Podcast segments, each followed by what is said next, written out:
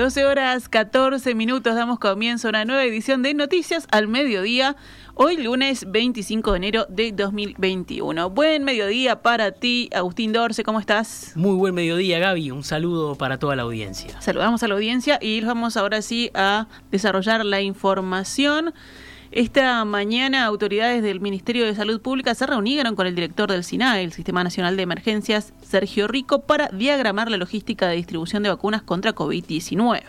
En la tarde, el ministro de Defensa Javier García se reunirá con el director del SINAE por el mismo tema, García dijo en declaraciones a Radio Monte Carlo que el Ministerio de Defensa pretende reforzar el equipo de vacunadores de sanidad militar para colaborar con el Ministerio de Salud Pública. Por otro lado, siguiendo con la logística que implicará la llegada de las vacunas, según informó hoy el diario El País, un avión Hércules de la Fuerza Aérea irá a Alemania el próximo viernes a buscar centenares de contenedores térmicos donde serán almacenadas a la temperatura adecuada las vacunas anti-COVID-19 que comprará el gobierno. Recordemos que la fórmula de Pfizer BioNTech requiere ser conservada a temperaturas de menos 70 grados. El ministro de Defensa Nacional, Javier García, dijo al matutino que cuando las dosis sean entregadas a Uruguay, la Fuerza Aérea Uruguaya y el Ejército Nacional garantizan la distribución en el correr del día. Y recordemos, fue la noticia del fin de semana. El presidente Luis Lacalle Pou anunció el sábado los acuerdos por la compra de vacunas contra el COVID-19 por un total de 3.750.000 dosis, 2 millones de Pfizer y el resto de Sinovac. Recordemos, eh, la calle Pou anunció que entre fines de febrero y principios de marzo llegarán 200.000 dosis de cada una de estas compañías, aunque aclaró, sin precisar cuál de las dos, que en un caso las dosis arribarán de a 50.000 por semana. Para esta primera etapa se estima inocular a un universo de 400.000 personas, comenzando por el personal de la salud, población en residenciales de ancianos y docentes. El presidente también indicó que el gobierno continúa negociando con otros tres laboratorios y dijo que la aspiración del gobierno es tener vacunas para 2.800.000 personas. Esta mañana, en diálogo con En Perspectiva, la inmunóloga María Moreno, integrante de la Comisión Nacional Asesora de Vacunación, explicó las características de cada una de las vacunas adquiridas por Uruguay e insistió sobre la seguridad de las mismas. Todas las vacunas aprobadas son igual de seguras, dijo Moreno.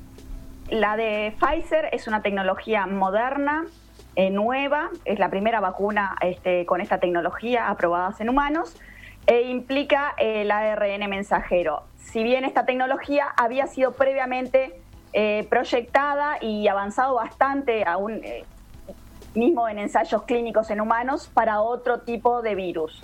Por tanto, tenía un camino andado. La de Sinovac es una vacuna a virus inactivado, es una de las más clásicas que tenemos este, de, aproximación eh, tecnológica o de desarrollo y, bueno, con la que contamos muchísima experiencia.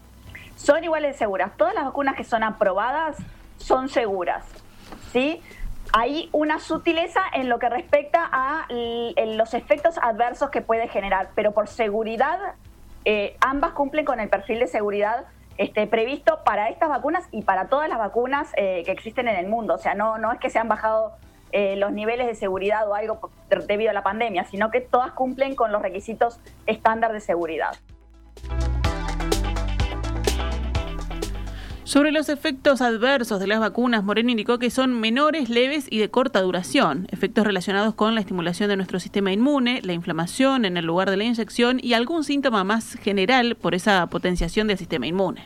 Otra de las explicaciones que dio la inmunóloga hoy aquí en perspectiva fue que la vacuna nos previene de la enfermedad sintomática en todos sus rasgos de síntomas, pero que aún no sabemos si previene la transmisión y tampoco su eficacia previniendo la enfermedad asintomática, ya que esto no se contemplaba en los ensayos clínicos. El nivel de protección va a ser a nivel individual y, y, quizás pueda seguir transmitiendo el virus a aquellos que no estén vacunados, este, y además, por supuesto, porque además este proceso de llegada de vacunas, inmunización, adquirir el nivel de inmunidad necesario y todo lo más, va a llevar su largo tiempo. Y está bien claro que cuanto mejor controlada tengamos este, la, pandemia, eh, mejor va a ser el efecto de las vacunas. No le estamos exigiendo tanto y va, a ser mucho mejor. Y, y, entonces en los casos sintomáticos tampoco se, este, es que se corta la transmisión un caso sintomático, por más este, que esté vacunado, va a transmitir la, enfermedad. Muy posiblemente, porque, porque sí, porque si está infectado va a transmitirlo. eh, lo que logra sí es que los síntomas que tengamos se atenúen, podemos decir eso, que, que la gravedad de la situación sea más leve. Sí, o que no nos infectemos tanto. Y eso hace que, por ejemplo... Que no nos infectemos tanto con, con síntomas, este, sí. Posiblemente también reduzca el asintomático, no, no, no, no voy a decir que no. Ajá. Simplemente no está demostrado en esos ensayos clínicos, que obviamente la experiencia nos lo va a dar. Moreno también dijo que llevará un tiempo para que se puedan ver los resultados de la inoculación en nuestro país y adelantó que estaremos todo el 2021 con el tapabocas. Necesitamos un, par de meses este, de, aplicación de la vacuna para poder ver este, los resultados y además en un gran porcentaje. Ya estamos viendo Israel que lleva un mes y pico vacunando en grandes porcentajes y recién ahora empieza a vislumbrar algo. Si nosotros llegamos muy mal parados, en ese periodo que necesitamos para implementar todo y alcanzar una buena inmunización y alcanzar un buen porcentaje, eh, podemos terminar demasiado mal parados. Entonces, ese es el énfasis en este, tratar de ahora hacer el mayor esfuerzo para contener esto eh, a, la espera de las vacunas, aún así cuando se empiecen a implementar, mantener ese énfasis y bueno, una vez que sí alcancemos un porcentaje grande, bien inmunizado y, sobre todo protejamos a aquellos más susceptibles, bueno, podemos ir pensando, este, ir este, mejorando un poco todo lo que conlleva la realidad social, digamos. La Usina de Percepción Ciudadana, una iniciativa del Programa de las Naciones Unidas para el Desarrollo, con el apoyo técnico de la Diaria Datos y de docentes del Instituto de Estadística de la Universidad de la República, preguntó a mayores de 18 años si consideraban vacunarse cuando la vacuna esté disponible en Uruguay. 56% de las personas encuestadas respondió afirmativamente frente a 44% que respondió de forma negativa. Bueno, y si vamos a las, a las cifras, actualmente Uruguay se encuentra en nivel de riesgo naranja, según la escala de Harvard, pero hay tres departamentos en zona roja, es decir, con más de 25 contagios diarios promedio cada 100.000 habitantes en los últimos siete días. El peor sigue siendo Rivera, con 41,97. Montevideo tiene 32,19 y Tacuarembó 30,88. Por otro lado, un nuevo informe del Ministerio de Salud Pública, actualizado hasta el 18 de enero de este año, indica que en el 40% de los casos no se ha identificado el nexo epidemiológico, es decir, el origen del contagio del coronavirus. El reporte asegura que la gravedad y la letalidad son significativamente más altas entre los hombres. De cada 100 casos, uno ha requerido ingreso a cuidados intermedios o CTI, indica el informe, y agrega que el 74,9% de los casos confirmados se consideran recuperados a la fecha del 18 de enero. Rodrigo Arim, rector de la Universidad de la República, anunció en un comunicado que las evaluaciones finales o parciales de 2021 deben instrumentarse bajo modalidad no presencial, salvo excepciones. La decisión se da en el marco de la evolución de la pandemia de coronavirus que exige extremar medidas de precaución y reducir al mínimo posible los espacios y tiempos de contacto presenciales. La decisión de la ODELAR comprende las evaluaciones finales o parciales en los diferentes servicios universitarios de enero, febrero o marzo de 2021. Integrantes de la Unión de Transportistas Turísticos de Maldonado se reunieron ayer para reclamar al gobierno en el marco de una crisis económica generada por la pandemia coronavirus.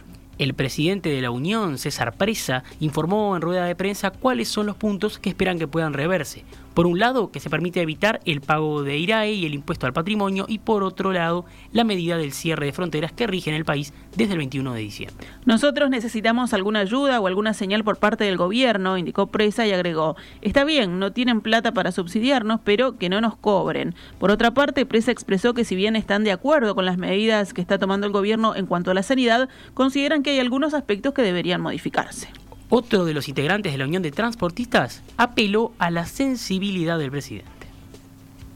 Estamos en una situación de catástrofe, es, lo que es. Estoy muy indignado, ¿por qué? Porque tengo compañeros que no tienen para comer. Y yo no sé qué, si tengo para comer ahora este mes, porque lo poco que tenía, y tengo tres hijos, y no sé qué voy a hacer. Sinceramente no sé qué voy a hacer. Estoy desesperado, porque no le encuentro el horizonte. Y como yo, tantos compañeros acá. Así que estamos en una situación desesperada y apelamos a la sensibilidad del presidente que ha demostrado que la tiene, que sinceramente se acuerde de nosotros, que nos dio la palabra que nos iba a una mano.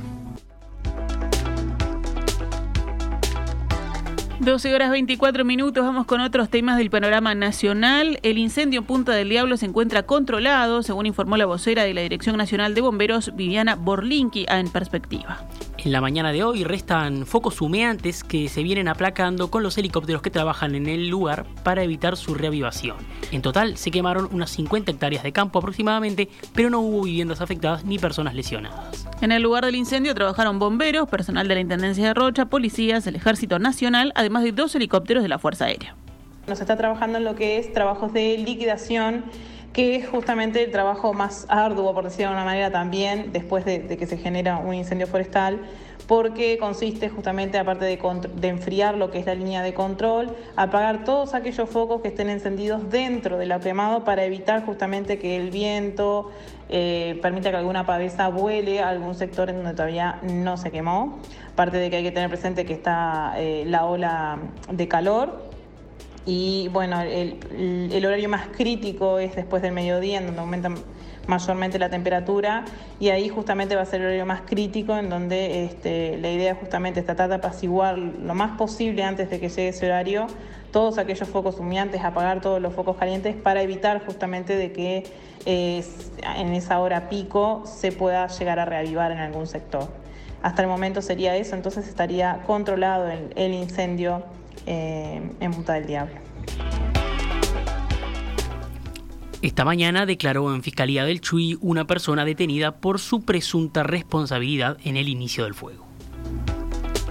El gobierno argentino, liderado por el presidente Alberto Fernández, condecoró al expresidente y ex senador uruguayo José Mujica con el collar de la Orden del Libertador San Martín. La noticia se dio a conocer a través de un boletín publicado en la página oficial de Presidencia en base al decreto 40 de 2021 que recuerda que esta distinción se creó en 1957. La resolución de darle esta distinción, indica el texto, se basó en la vasta trayectoria y en la conducta ejemplar durante la vida pública del expresidente.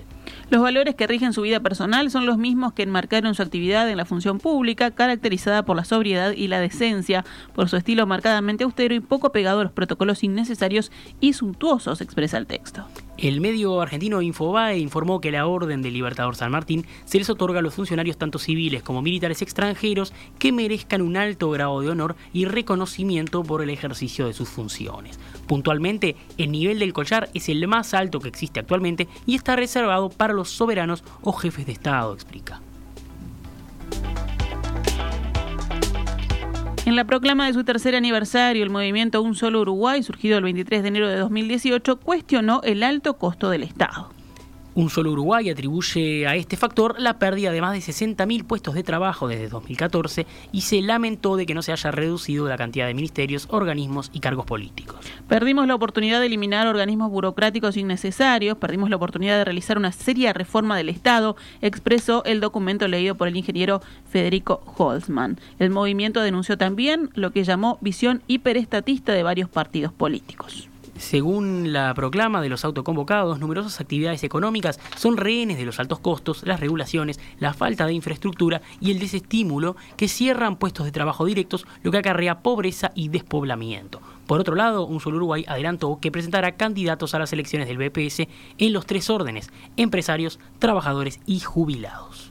Diputados del litoral rechazaron la eliminación del descuento de IMEXI a la nafta en la frontera con Argentina. Los legisladores del Partido Colorado, Partido Nacional, Cabildo Abierto y Frente Amplio de los departamentos de Salto, Paysandú y Río Negro enviaron un pedido de informe al Poder Ejecutivo para conocer detalles del decreto. Señalaron que eliminar el descuento anticipa una caída general del consumo en los sectores directamente afectados. 12 horas 29 minutos, cerramos con otras noticias. Tres delincuentes armados coparon una vivienda en progreso y dejaron a una familia atada para huir con dinero, electrodomésticos y un auto. El hecho ocurrió en una vivienda de Camino del Bono y Camino Brandi. Según informa subrayado, en la finca se encontraban los propietarios, un hombre de 42 años y una mujer de 43, su hija menor de edad y un amigo de la familia de 40 años. Fueron sorprendidos por los delincuentes que llegaron en auto al lugar armados con pistolas 9 milímetros y cubriendo sus rostros con tapabocas. Mediante amenazas, reducen a los dos hombres atándolos con precintos y los obligan a ingresar a la vivienda. De inmediato también toman a la mujer y recorren la casa con esta exigiéndole el dinero. No solo se hicieron de sino que además se apoderaron de electrodomésticos y hasta un auto que usaron para darse a la fuga. El caso viene siendo investigado por efectivos de la seccional decimonovena de Canelones y el fiscal de turno de Las Piedras.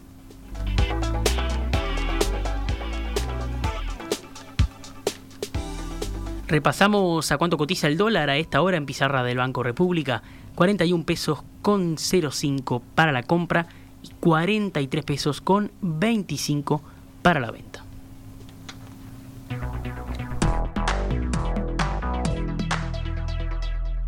Estás escuchando CX32 Radio Mundo, 1170 AM.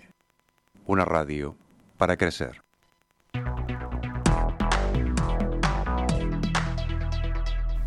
12 horas 32 minutos, nos vamos al panorama internacional. La pandemia de COVID-19 provocó un daño masivo en el empleo y la recuperación en 2021 será lenta, desigual y aleatoria si los responsables políticos no toman las medidas adecuadas, advirtió la ONU hoy. En el conjunto de 2020 se perdió el 8,8% de las horas de trabajo en todo el mundo en comparación con el cuarto trimestre de 2019, lo que equivale a 255 millones de puestos de trabajo a tiempo completo, es decir, cuatro veces más que durante la crisis financiera de 2009, subraya la Organización Internacional del Trabajo, la OIT. La compañía estadounidense de biotecnología Moderna informó hoy que los estudios de laboratorio han demostrado que su vacuna contra el COVID-19 protege contra las variantes del coronavirus identificadas en Reino Unido y Sudáfrica. Estamos animados por estos nuevos datos que refuerzan nuestra confianza en que la vacuna moderna COVID-19 debería proteger contra estas variantes recién detectadas, dijo Stefan Vance, el director ejecutivo de Moderna, después de realizar una prueba de laboratorio. A pesar de estos datos y por precaución, la compañía trabajará para desarrollar una dosis adicional con el objetivo de aumentar aún más la protección contra estas variantes. El presidente chino Xi Jinping advirtió hoy en el Foro Económico de Davos, que se celebra de manera virtual, sobre una nueva guerra fría.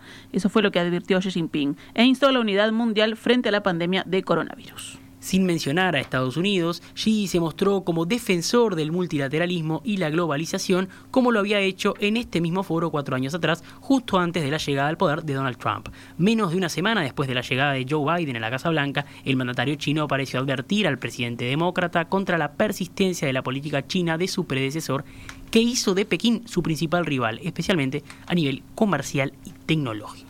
El régimen comunista teme que Biden quiera unir a los países occidentales contra el gigante asiático, crear clanes o iniciar una nueva guerra fría, rechazar, amenazar o intimidar a los otros, solo llevará al mundo a la división, alertó Xi Jinping, y la confrontación nos llevará a un callejón sin salida, recalcó. Nos vamos ahora al panorama deportivo. Nos vamos al panorama deportivo. Boston River con puntaje perfecto es el único líder del torneo de apertura. Durante el fin de semana, recordemos, no hubo fútbol de primera división por motivos de COVID-19. El viernes se jugó un partido por la segunda fecha con el triunfo de Boston River 1 0 sobre Rentistas. El único gol lo anotó José Alberti a los 38 minutos. Para completar la fecha, resta el partido postergado entre Peñarol y y Defensor Sporting, que en principio se va a jugar el día miércoles. También el fin de semana, Sudamérica derrotó 3 a 2 a Rampla Juniors el sábado en el primero de los dos partidos que definen el tercer y último ascenso a la primera división profesional. El partido definitivo se jugará el próximo viernes en el Estadio Charrúa con horario a confirmar en la reunión de la mesa ejecutiva de Segunda División en la tarde de hoy. También el fin de semana, Defensa y Justicia de Argentina ganó su primer título internacional profesional al consagrarse el sábado campeón de la Copa Sudamericana. Derrotó 3 a 0 en la final a Lanús, también de Argentina, en el estadio Mario Alberto Kempes de Córdoba, con anotaciones de Adonis Frías, Brian Romero y el uruguayo Washington Camacho. También tuvo participación en el campeón el otro uruguayo Miguel Merentiel.